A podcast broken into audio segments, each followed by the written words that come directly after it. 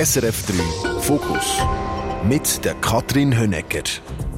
Und mit dem Chansonnier und Musiker Michael von der Heide. Jeudi et jeudi, je Ein Chamäleon, eine Wundertüte. Er ist nämlich auch mit dem Theater um die Welt gereist und steht neben der Bühne als Pflegefachmann im Einsatz. Er macht Nachtschichten, gerade jetzt während der Covid-Zeit in den Pflegeheimen. Über das reden wir, über Vergänglichkeit, aber auch über die Liebe auf den ersten Blick. Oder auf den ersten Song. Schön bist du da. Hoi, Michael. Sali Katrin, danke für die Einladung. Wir müssen vielleicht gerade zuallererst äh, Geständnis liefern. Weil wir beide, wir kennen uns eigentlich nur flüchtig, aber wir genau. sind beide am gleichen Ort daheim. Das ist noch lustig, he? hinter dem Berg und dann zum See. Dort bist du her, also du bist zumindest dort aufgewachsen, ja. wohnst unterdessen in Rümlang, bist aber aufgewachsen in Anden. Und das ist auch meine Heimat so quasi. Meine Eltern wohnen ein paar Meter neben deiner Mami. Ja. Äh, Ande ist klein, schön, Sonnenterrasse. Genau. In den Tag. Ja. Genau. Alle, alle Touristen wollen auf Ande. Oder viele. Und du hast letztens dein allererstes Konzert in deiner Heimat gespielt, in dem Bergdörfli. Genau. Du bist nämlich, äh, zu deinem 50. Geburtstag hast du dir das geschenkt. Du hast ein Konzert gespielt, das ganze Dorf ist gekommen. Und als Überraschung sogar dein grosse Idol, die Paula Felix. Und ich bin auch dort. Gewesen. Und ich muss äh, vielleicht schnell etwas sagen, dass etwas passiert ist, wo ich wirklich nie damit gerechnet hätte. Ich habe den ganzen Abend durchgelacht. Bei diesen traurigen Liedern. nein, ich muss, ich muss vielleicht auch schnell sagen, nein, nein. du hast mehr geredet als gesungen, vielleicht in der, in der Kadenz. Aber es ist wirklich, es ist so unterhaltsam gewesen. Ich habe das einfach nicht gewusst, weil ich dich noch nie live gesehen. Ich gewusst, du bist ein toller Musiker, aber ich nicht gewusst, dass du der Entertainer bist. Und ich glaube, etwas ist sogar noch unfreiwillig lustig gewesen, weil du bist am Anfang gar nie aus der Garderobe rausgekommen. Also, das ist grossartig. Wow. ich habe noch gesagt, ähm, wer holt uns? Also, oder? Ja, ja, der kommt dann schon. Einer wir, vom Männerchor.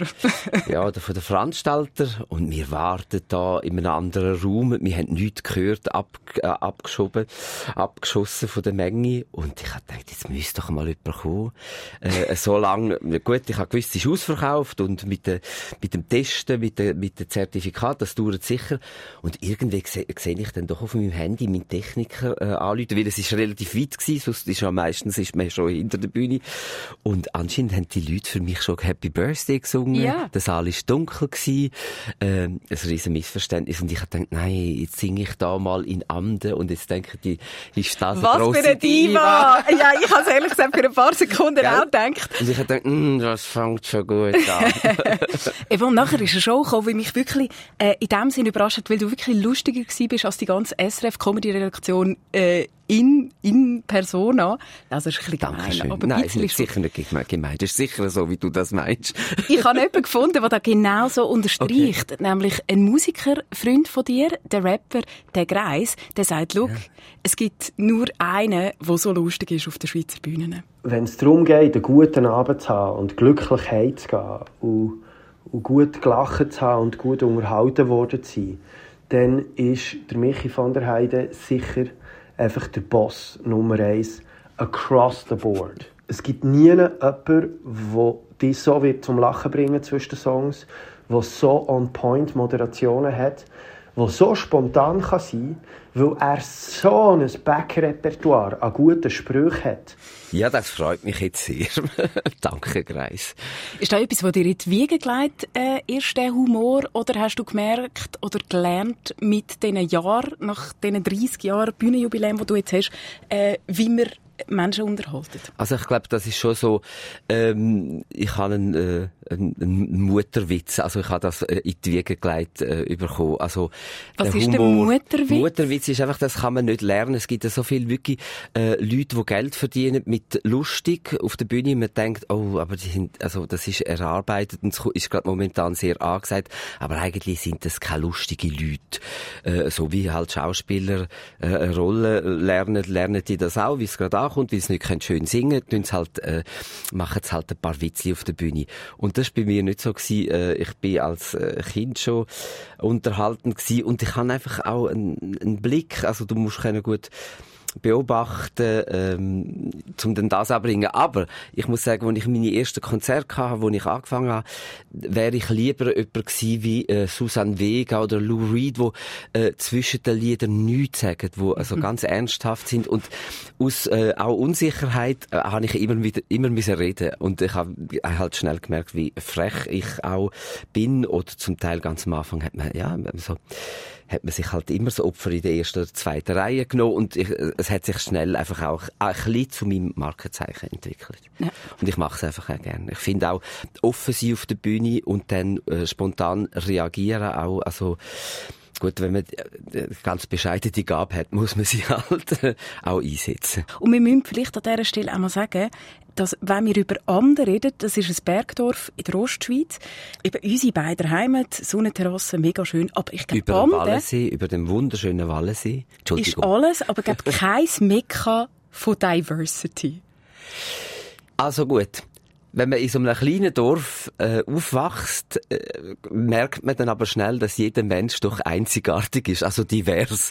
Also jeder, äh, ja, also äh, es ist ja keine verschwindende Masse. Von, von dem her, man kennt, kennt ja dann eigentlich ja. alle Menschen. Also von dem her, ja. Aber das Schöne ist, man hat ja auch das Fernsehen und das Radio gehabt und das Bravo.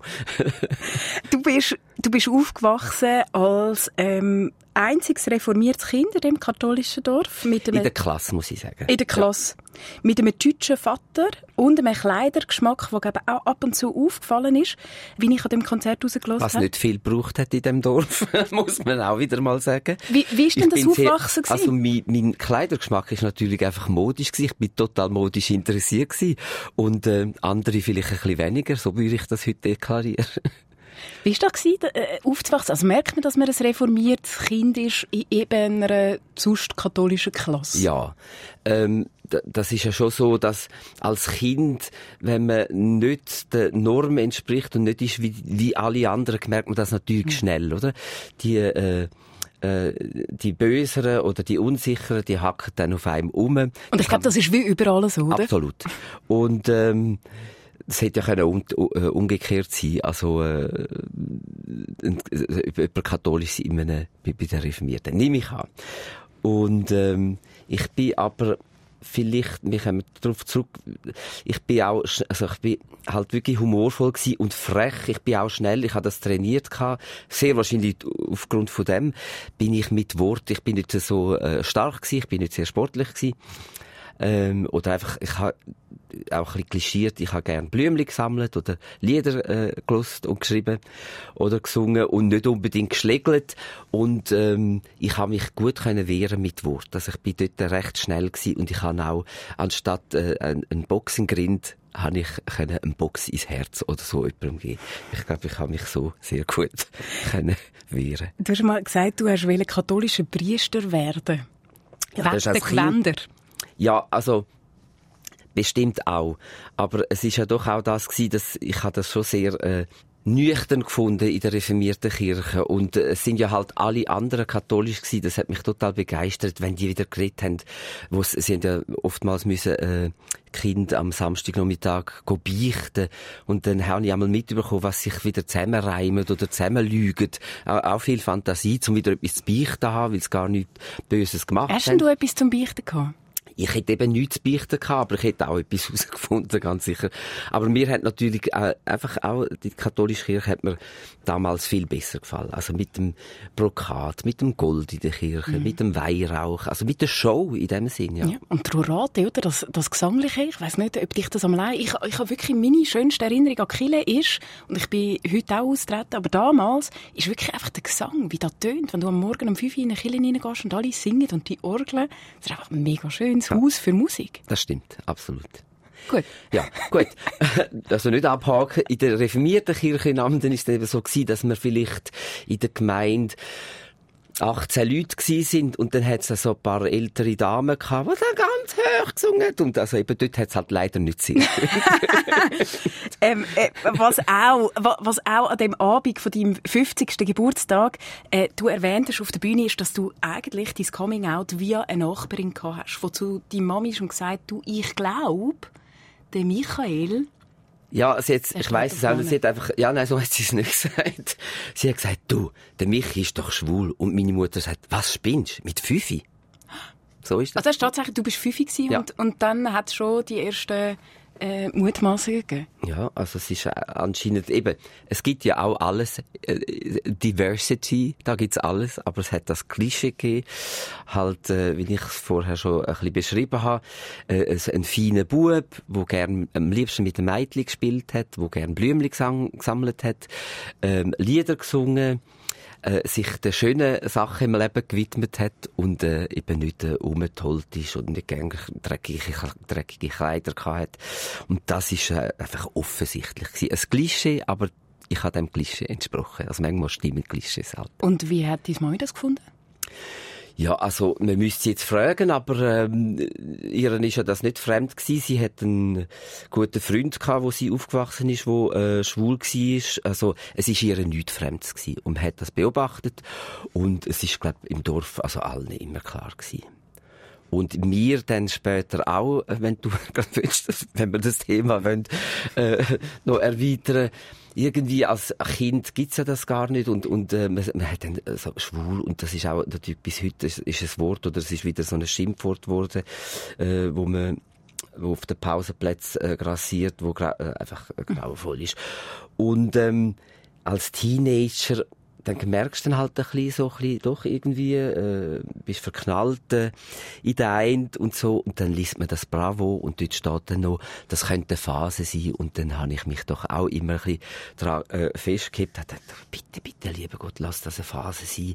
Ist dann, die Phase dauert noch an von dem her und ist dann gut gewesen. Wann ist der Moment gekommen, wo du denkst, es ist okay, wenn es für immer eine Phase ist? Also, weil, weil... Es ist lang gegangen. Bei mir ist das ganz lang gegangen. Ich habe das ja auch nicht wollen, also mit dem Ganzen, wo man heute viel mehr darüber redet. Also für mich selber wäre das überhaupt nicht schlimm gewesen, im Gegenteil, aber es ist doch das Umfeld, wo man in dem Sinn denkt, ich enttäusche meine Freunde, ich enttäusche meine Familie, also meine Eltern. Und ich habe ganz lang gehadert, dass ich bin, erst kurz vor 20 habe ich das meine Eltern, das ist so wichtig gewesen, plötzlich. Ich habe wie gefunden, also lang, äh, kann man das ja ein bisschen also nicht verheimlichen, ich, soll ich mich jetzt so outen? Ich habe ja nie etwas gehabt mit einem Bub, auch nicht mit einem Mädchen. Ich, bei dem Sinn habe ich, auch weil ich sehr gut habe können reden, habe ich das immer können so umschiffen. Ist auch nicht so wichtig gewesen. Ich habe keine Erfahrungen gehabt, wo denn auch, also, wo ich aufgewachsen bin. Das, man hat also komische Bilder gehabt von, äh, Männern, die auf Männern stehen, also eher so Ältere, die einem mal nachgepfiffen haben aus dem Auto. Also, das ist ja genau das, was man nicht mhm. hat wollen wo Mädchen auch keine Freude haben, wenn alte Männer ihnen aus dem Auto abpfeifen. Ähm, und dann habe ich auch nie eine Freundin gehabt, aber ich bin eben gut mit Mädchen ausgekommen und dann habe ich die Sprüche immer können. Also, ist, ist das deine?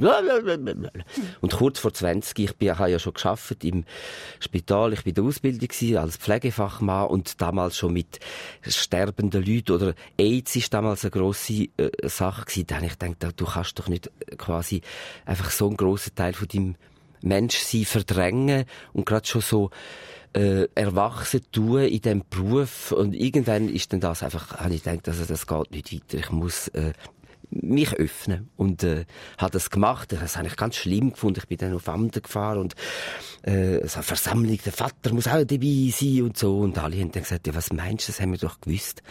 Und dann bin ich ein bisschen wie auch so zickig gesagt, aber wieso haben die denn nichts gesagt? Und aber das ist doch an dir. Mhm. Also es ist alles dann ganz leicht gewesen. Das ist interessant, und ich jetzt gerade gedacht, die Zeiten haben sich mega fest geändert. Ähm, aber ich glaube, der, der, der Schritt, sich manchmal äh, äh, anzustehen und zu sagen, hey, ich bin im Fall das und ich hoffe, dass ihr das akzeptiert, das ist, glaube ich, einfach immer noch so schwierig. Wenn ich das aus meinem Umfeld wahrnehme. Ich denke auch, wenn ich wieder mal einen Doc sehe oder so von jungen oder überjungen Menschen, das kann, es bleibt eben gleich. Also man möchte ja doch der Mensch, der, also viele Menschen möchten der Norm entsprechen und äh, weil es halt auch einfacher ist und ähm, ja, also das eigene Coming Out ist sicher für die meisten äh, immer noch eine grosse Sache.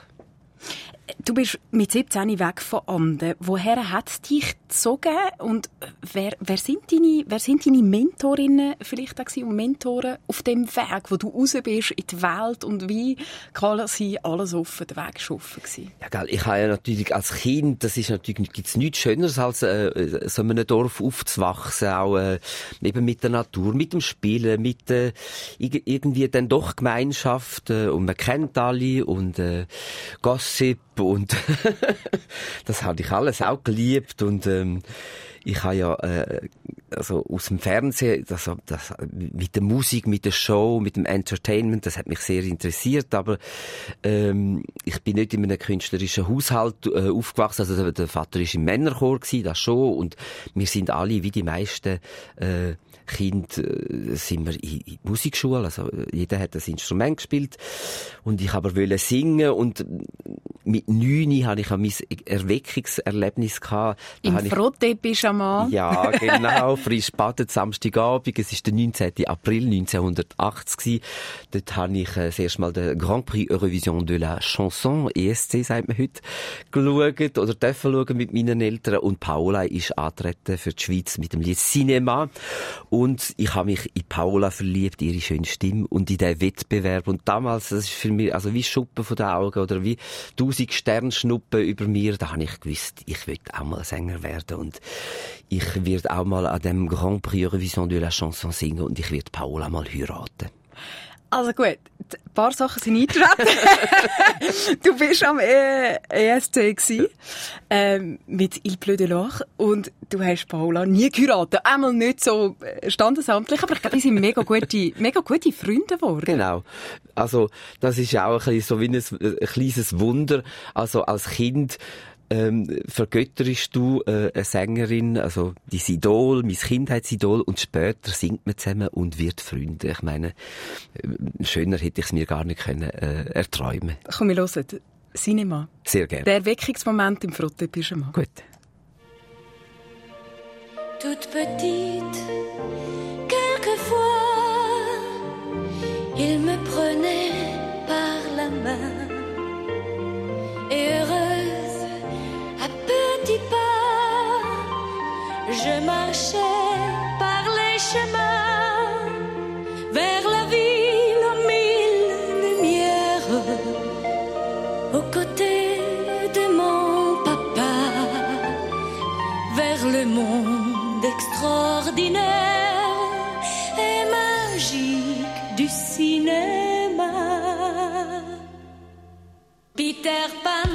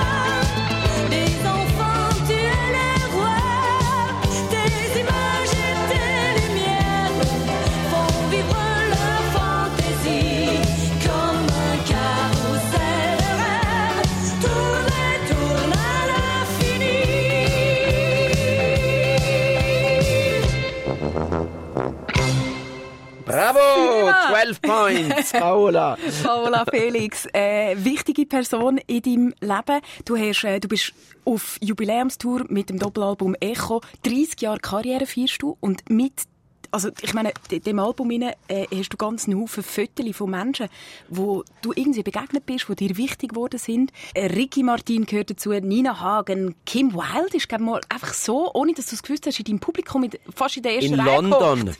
In London. Äh, ich habe es aber gewusst und ich habe sie erkannt am Lachen dann und, ich, und dort habe ich auch gedacht, Also wie erkennt, sorry schnell, wie erkennt Ja, ich habe ihr am Lachen erkannt. Ich habe ja auch äh, Poster an der Wand und äh, Interviews gelost und so. Und ich habe sie schon, ich habe sie mal kennengelernt und ich habe sie, ich muss sagen, ich habe sie eingeladen in London an, an, an, der, äh, an die Show. Ah, okay. Und dann habe ich sie gehört lachen und ich habe wirklich dort gedacht, nein, also das Micheli von Amden singt, äh, da- da- das ist im Royal Opera House gewesen. Äh, das ist äh, für mich doch, also ein Flashback. Ich dachte, das kann nicht sein. Ich habe die Poster an der Wand gehabt und jetzt kommt die mich hören da und hat noch Freude daran. Das ist doch irrsinnig. Du hast ja eine Zeit lang auch in Frankreich gelebt, in Paris. Ja. Äh, was, glaube ich, sehr eine prägende Zeit für dich war. Warum? Ähm, ich bin in der Schweiz schon sehr erfolgreich gewesen und ähm, ich habe eine Einladung bekommen von Sony France, von der Plattenfirma.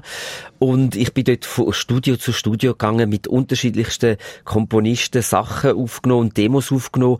Und ähm, das ist doch auch sehr etwas Interessantes, wenn du dann dich wieder mal, also aus der Comfort Zone, sagt man, hat man damals nicht gesagt, begibst und kontrollierst, wie, wie ist das Talent wirklich da oder ist es jetzt doch nur gehypt worden und ähm, Was braucht es, um sich auf einem französischen Markt durchzusetzen? Ich nehme an, dass dort ein bisschen anders zu und her geht. man müsste die. Franzosi oder der Stefan Eicher. Aber hast du gemerkt, dass da, hey, das ist ein bisschen ein unterschiedliches Business? ja, es, ich meine, wartet tut eh niemand auf dich, also auf dich schon, Katrin, Ah, auf mich. Aber ähm, ja, es ist halt, ja, dort ist es halt in dem Sinne noch viel professioneller. Also, meine, Entschuldigung, es ist Paris und bei uns in der Schweiz sind dann die paar Plattenfirmen, die hast du dann schnell abgeklappert. Es ist für mich eine prägende Zeit gewesen und auch ich äh, bin befreundet mit dem Dorian. Das ist ein, äh, Songwriter, der für den Mika viel schreibt, also viele Hits in Frankreich geschrieben hat. Und auch jetzt noch, wenn ich wieder mal eine Frage habe oder so, hilft er mir. Also ich, ich habe immer gewusst, ich bei der Liga dort kann ich nur anklopfen, ganz oben rein. Wo du auch immer anklopfen kannst, ist in der Theaterwelt, weil du dort quasi auch daheim bist. Du bist mit dem Christoph Marthaler fast um die halbe Welt gereist. Äh, gerade auch Südamerika haben eine ganz grosse Tour gemacht. Auch der George Cameron ist dann so auf dich aufmerksam Ja, worden. Äh, und andere grosse Theatermacher. Wa was gibt dir die Theaterszene? Was ist das dort, wo du wo, wo, wo, wo, dich wie beeindruckt, wenn du mit denen unterwegs bist? Das Lustige ist, das ist äh, äh, so wie ein, äh, ein Plus oder so ein Geschenk für mich. Ich habe Theater, habe ich ja kennt äh, von Amden in der Kurfürsten, wenn äh, einmal äh, einmal im Jahr äh, die Feuerwehr hat einen Abend veranstaltet und es hat einen Schwank gegeben und erst viel später äh, bin ich äh, einfach auf das Theater, was das all, was das für eine Welt ist. Also ähm, Was ist denn für eine Welt? ja, da, da ist halt viel möglich und äh, ähm, ist, ist eine offenere Welt, weder äh, ein Musikbusiness. Es ist äh, mehr möglich als äh, als nur äh, als im Kommerz oder in der, also das ist halt auch so eine Spielwiese Theater. Also da ist ähm, du kannst dich ausleben, da, äh, da, kannst du nochmal anders provozieren oder lernen auch. Also ich habe ja nie angekreuzt, ich möchte gerne äh, mit diesen tollen Regisseuren zusammenarbeiten.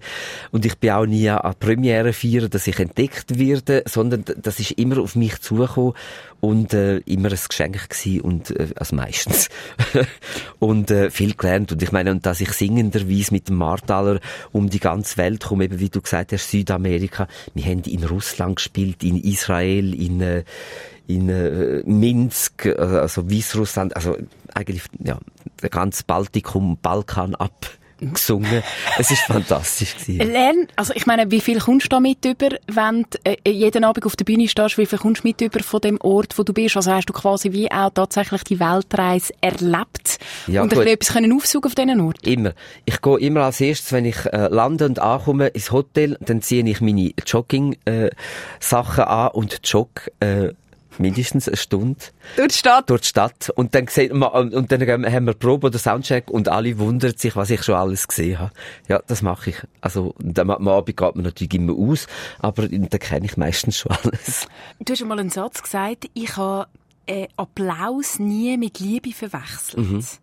Äh, in all diesen 30 Jahren. Wieso ist dir das wichtig gewesen? Bis heute nicht. Also, ich habe auch immer gedacht, das sind oftmals Leute, also Künstler, Künstlerinnen, die an dem zugrunde gehen. Also, die mit einer Motivation auf die Bühne gehen.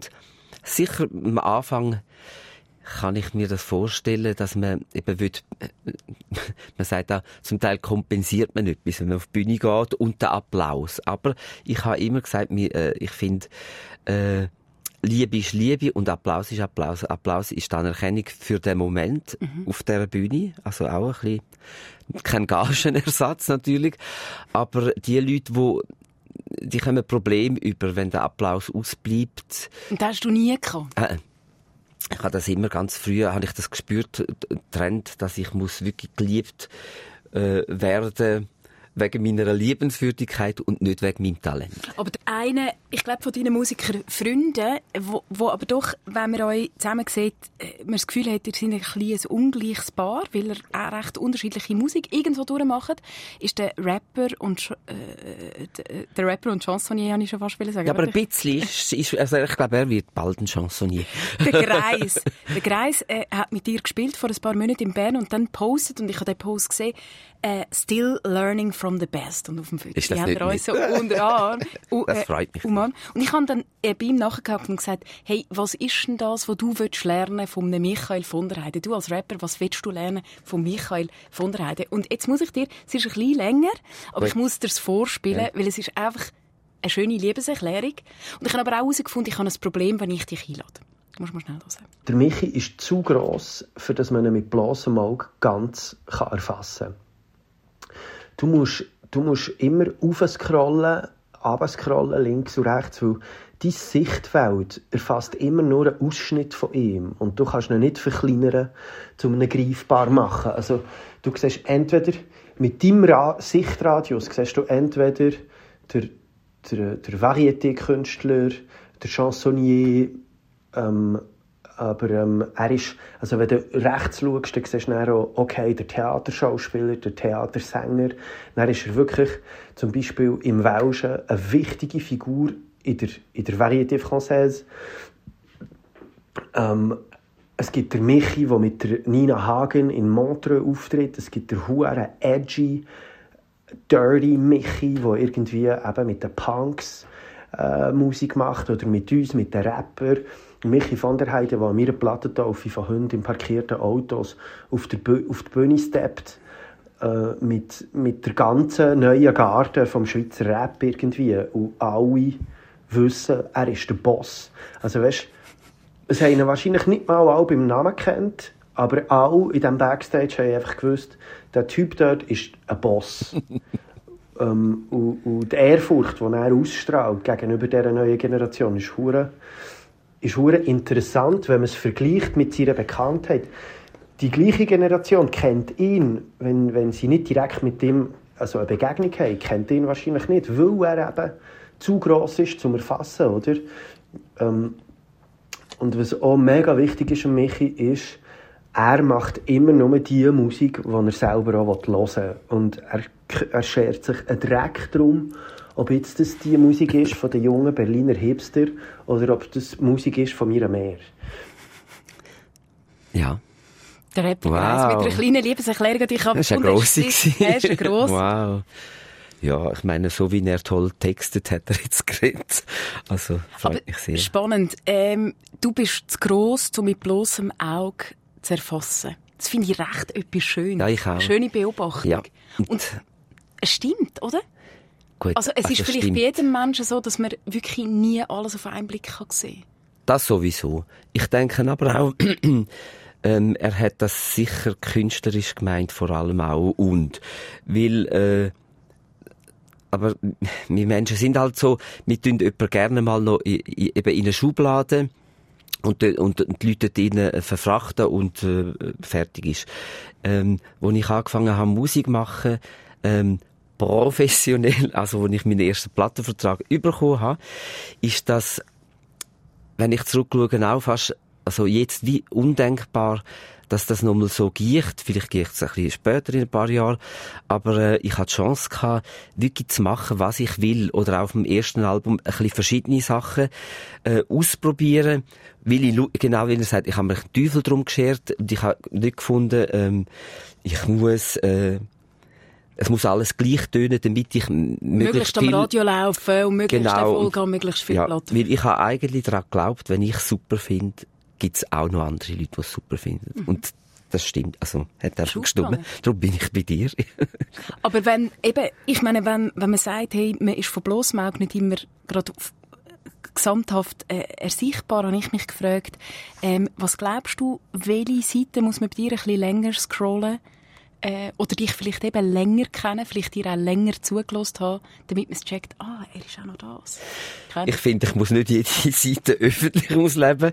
Aber äh, rein, also das auf der Bühne oder das Künstlerische ist halt so, ähm, was mir jetzt auch ein bisschen zu gut kommt, ist jetzt doch die 30 Jahre, das 30-jährige Bühnenjubiläum, dass doch viele Leute jetzt, in- zum Beispiel in diesem Land, äh, die Möglichkeit haben, mich irgendwo zu sehen. Gerade du hast ja am Anfang von der Sendung gesagt, du hast gar nicht gewusst, dass ich so lustig bin. Und doch, jetzt hast du es... Äh, äh, Ich habe dich noch nie live gesehen. Ich, meine ich, ich, ich kenne Ja. Songs von dir, vom Radio, von Alben, aber ich habe dich noch nie live gesehen. Und ich, kenn, ich höre das immer wieder, dass äh, vielmal Männer, die von ihren Frauen an mein Konzert geschleppt worden sind, jetzt sagen, das ist ja irrsinnig und wow und die geile Band und du bist lustig.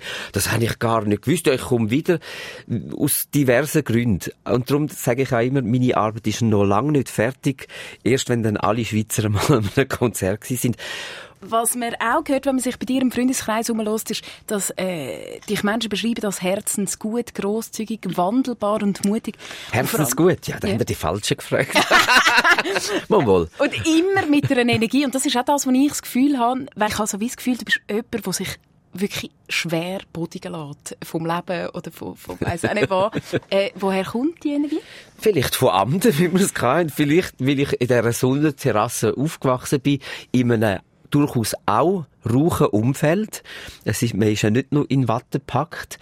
Ähm, das kann sehr wohl sein, dass ich ganz früh gelernt habe, äh, mit Wind und Wetter, äh, Sonne und Licht umzugehen. Kritiken habe ich mal gelesen, dass du positive und negative alle sammelst. Also die, die man wahrscheinlich auch noch aufschneiden kann und ich weiß auch nicht. Ja. Äh, wo sammelst du das? Oder sammelst du das wirklich effektiv? Hast du so eine Hate-Schachtel? Aha, oder nein, ich habe Love and Hate alles in einem. Ich tue es jahreweise. Also am Anfang hat äh, meine Managerin hat das alles schön fein säuberlich, schön archiviert in Ordner und so. Und mittlerweile knall ich alles in, in, in Schachteln und in Keller. Und je nachdem, jetzt gerade für das Projekt äh, 30 Jahre äh, mich kann wundern, ah nein, 50 Jahre, äh, 30 Jahre auf der Bühne, 50 ähm, habe ich jetzt eben viel wieder gelesen und ich habe wirklich müssen lachen. Ich habe alles gesammelt. Mich hat auch das Negative äh, interessiert einmal. Ich habe auch, das ist auch etwas, das habe ich im Hinterkopf. Ich weiß noch, wer, es ist auch ein kleines Land, wer was wie geschrieben hat am Anfang und dann die Meinung zum Beispiel revidiert hat und so. Das ist immer, man hat da auch ein bisschen Macht dann. Uh, also das heisst, Journalistinnen und Journalisten Mhm. meinst du, wo du dann nachher irgendwann mal gefunden hast, ja, nein, ich habe jetzt keine Zeit mehr für dich. Nein, das nicht. Ich finde, man hat immer Zeit.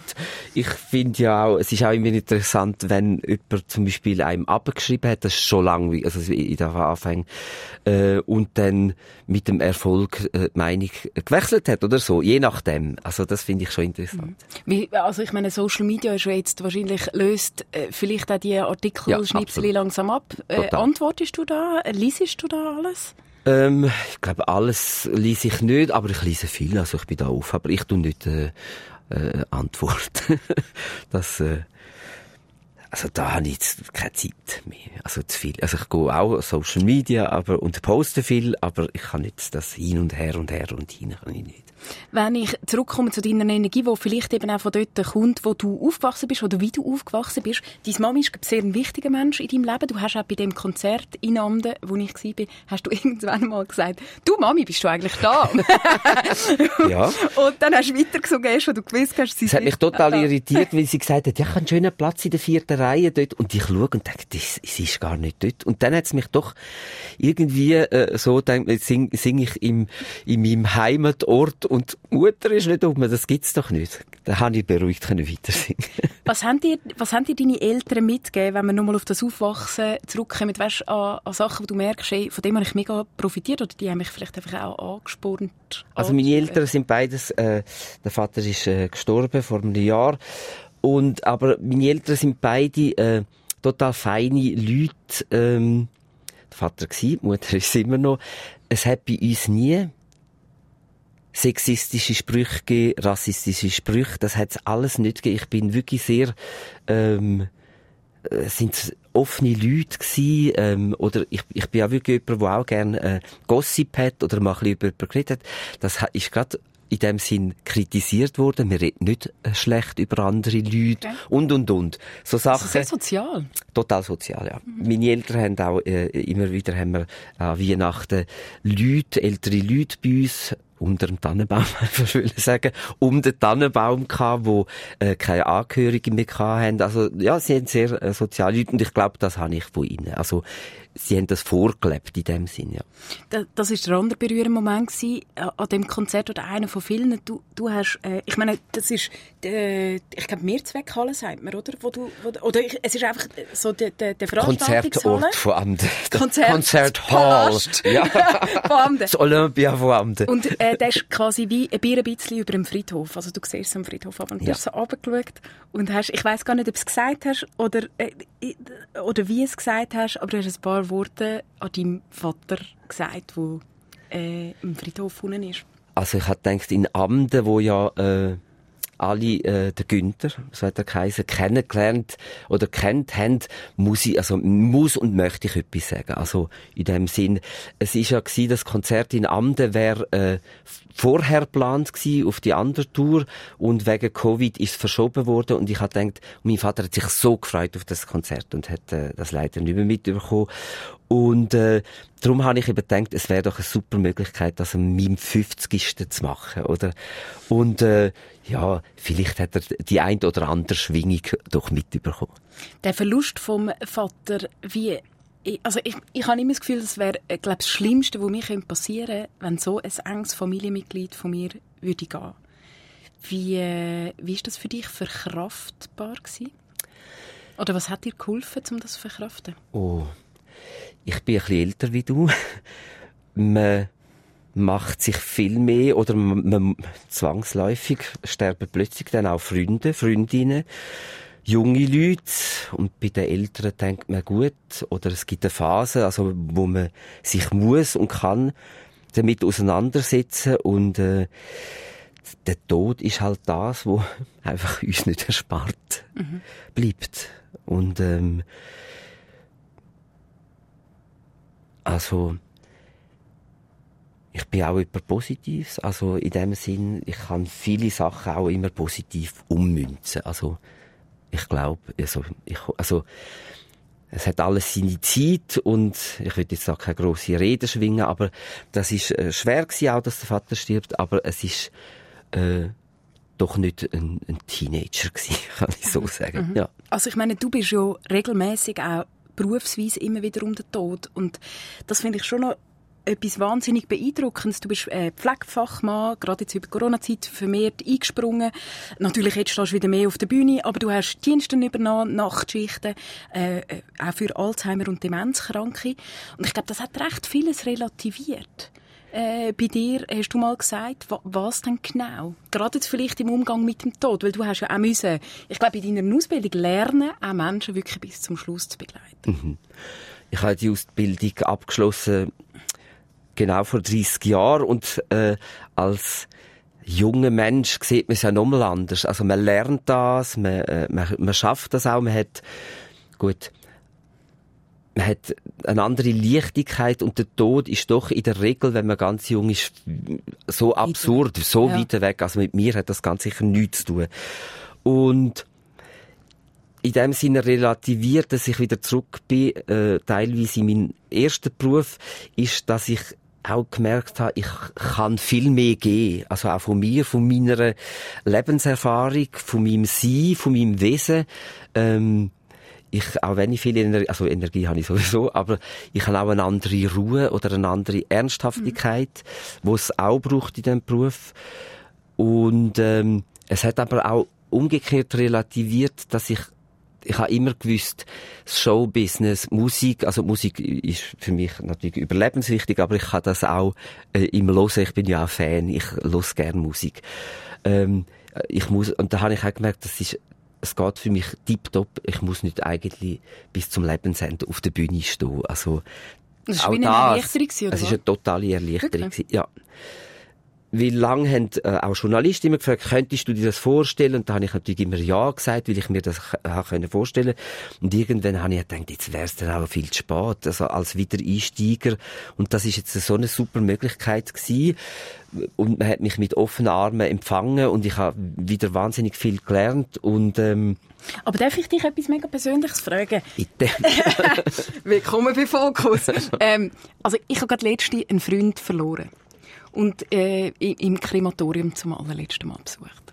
Und das ist mir, das ist, das ist wirklich wie ein Faust ins Gesicht, ja. so wie, okay, Realitätscheck. Das ist es ja. am Ende.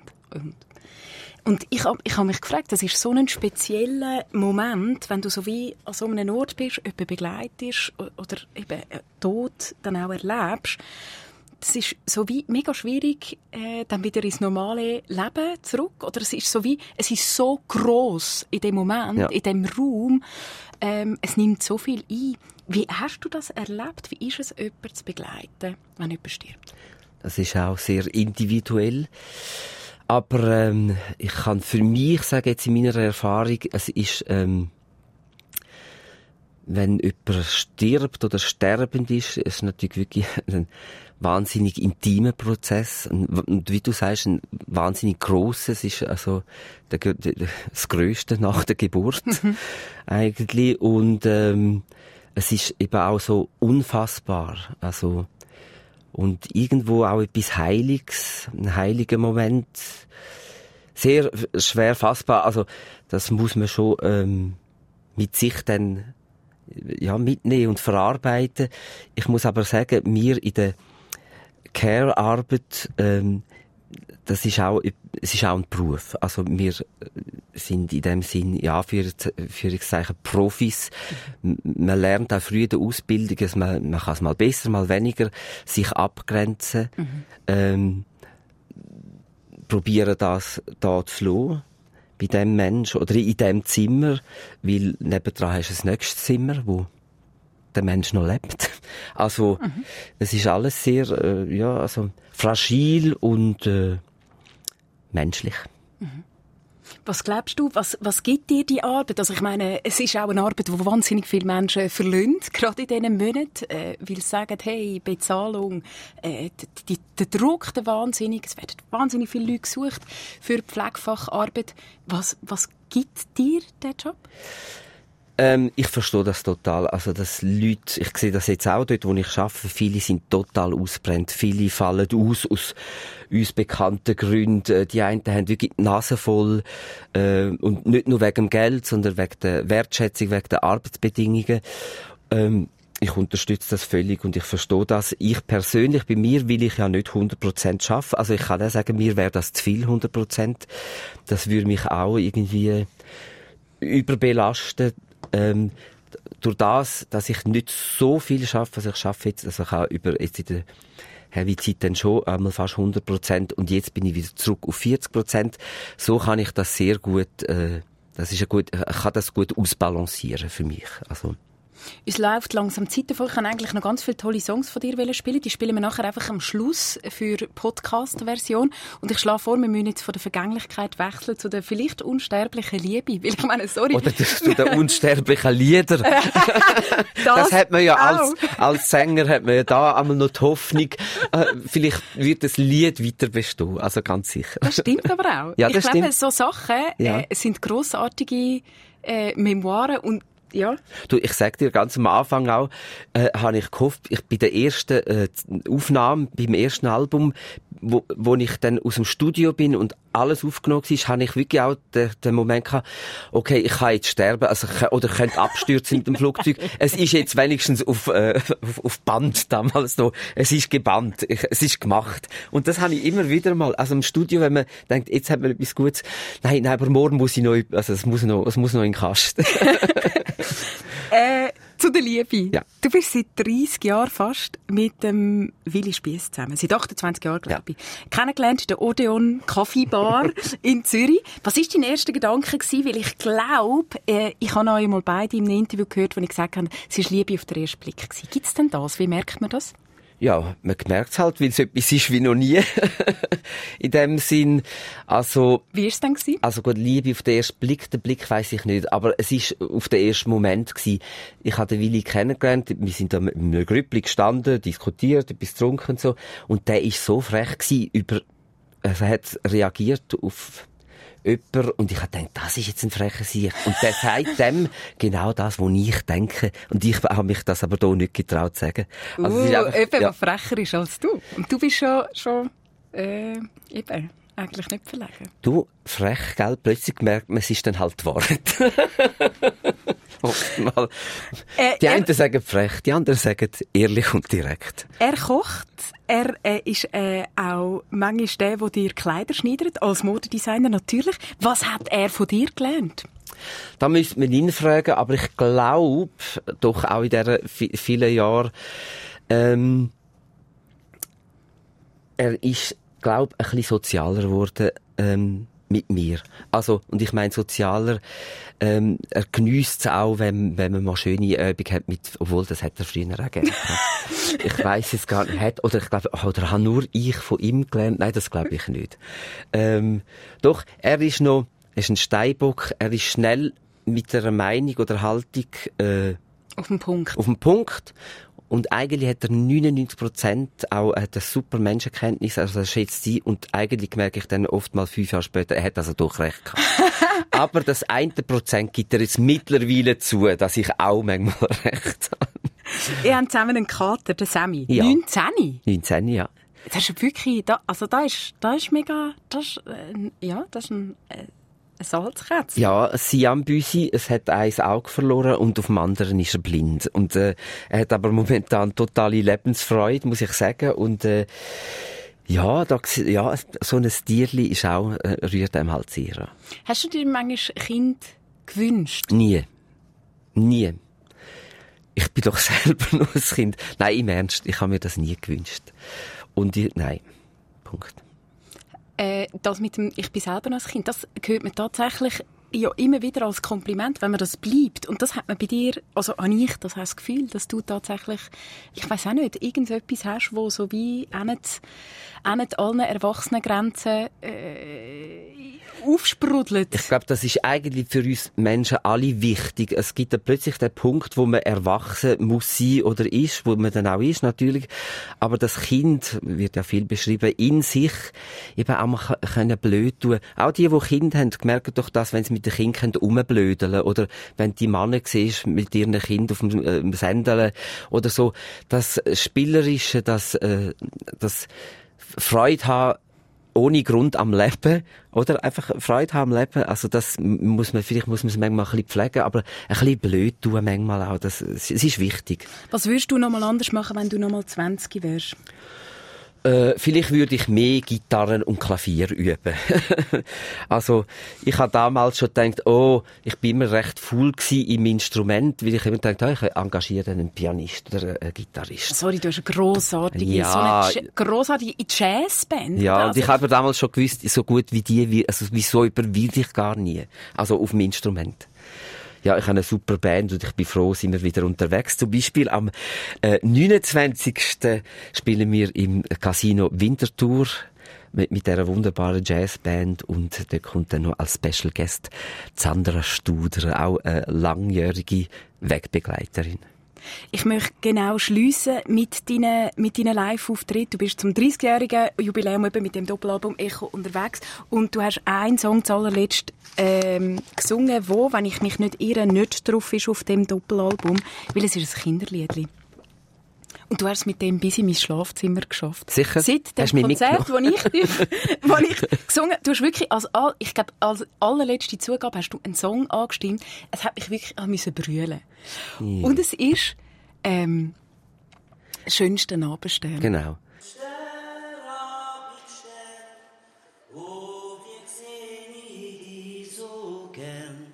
Wenn ich dich von weitem seh, so dücht's mir, dass ich schon bei dir wär. Schönster, weine nicht, ich bin verliebt mit dir. Es ist in dem Sinne ein äh, Ein Kindervolkslied. ein Volkslied. Ja.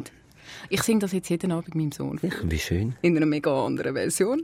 Ja, das ist doch gut. Was In der bedeutet- Katrin-Version. Was bedeutet dir der Song? Den habe ich im, also eigentlich seit ich äh, auftrete, singe ich den am Schluss und es hat so etwas Versöhnliches. Es gibt eben wie die, dir, wenn du kommst, gibt, äh, das nimmt dich mit und äh, ja, das, ich, du, du nimmst mich in dem Fall mit ins Bett und mit heim. Das ja, ist ein grosses Können wir so stehen? Ja. Michael von der Heide im Fokus und wir haben noch einen Song, wo wir können spielen aus dem aus deinen liebsten, wichtigsten Songs, die du mitgebracht hast. Ich muss vielleicht schnell sagen, du hast mitgenommen Brother vom äh, Harket. Morten Harket, Morten ja. Harket. Von- Der Sänger von Aha.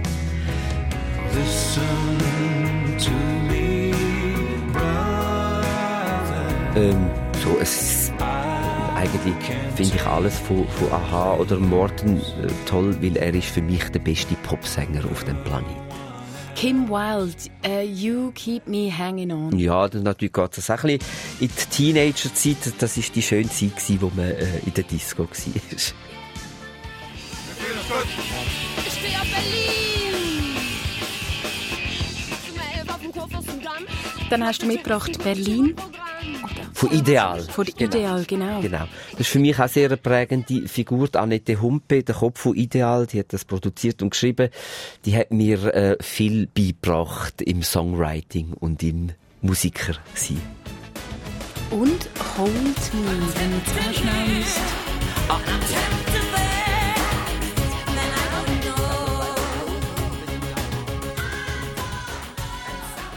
Nina Hagen Hold Me ausgewählt. Das ist ein Cover von der Mahalia Jackson, wo sie gemacht hat. Und irgendwie hat mir das auch äh, immer imponiert, wenn Nina Hagen äh, das Stück covert, ist es immer Nina Hagen.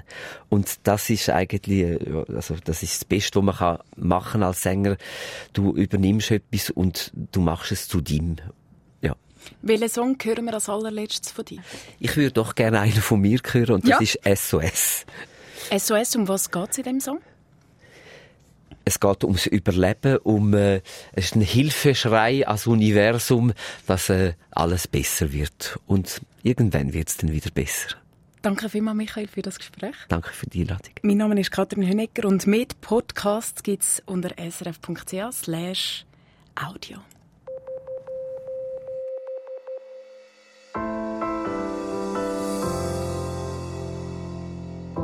C'est comme un nuage, une paresse qui monte en toi. Un bien mauvais songe, ta vie qui ne veut plus de moi. Et tu parles du temps qui s'en va, d'hiver après le printemps. Je cherche ton visage, tes cheveux battus par le vent. SOS, au secours, encore une heure, encore un jour.